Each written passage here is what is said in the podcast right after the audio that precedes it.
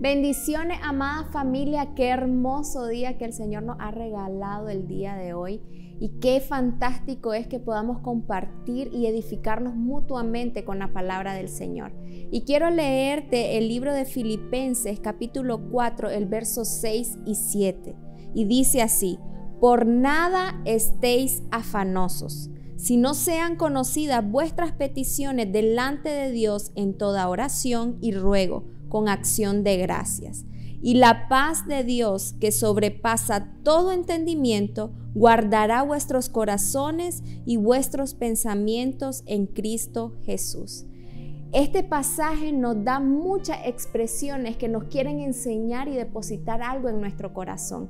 Y miren qué bonito porque la palabra afán deriva de una preocupación profunda en el corazón. Y hoy nos podemos hacer la pregunta, ¿Qué me está preocupando y me está llevando a un estado que estoy olvidando las promesas que el Señor me ha dado?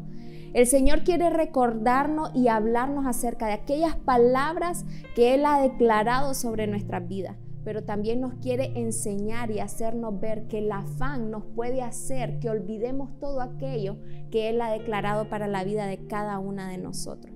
Ahora nos dice que no estemos afanosos, pero también nos da una estrategia. ¿Cómo podemos venir delante de Él y expresarle aquellas preocupaciones profundas que están en nuestro corazón? Y nos da tres herramientas. Nos da que presentemos nuestra petición delante de Él en oración, ruego y acción de gracia. El expresarle al Señor aquellas inquietudes que están en nuestro corazón a través de una palabra, a través de un tiempo de intimidad con Él, a través de venir y decirle, Señor, gracias porque aunque esté pasando por un momento difícil, por un proceso duro en mi corazón, sé que tú estás haciendo algo. El venir delante de Él y derramarnos en nuestro corazón, nuestros pensamientos, todo aquello que está internamente revolucionando nuestro espíritu y, y dárselo a Él, demostrárselo a Él. Declara su palabra que va a haber una acción posterior cuando nosotros venimos y le decimos al Señor lo que estamos pasando. Y dice que va a venir sobre nosotros la paz que viene a nuestro corazón, pero también viene a nuestros pensamientos.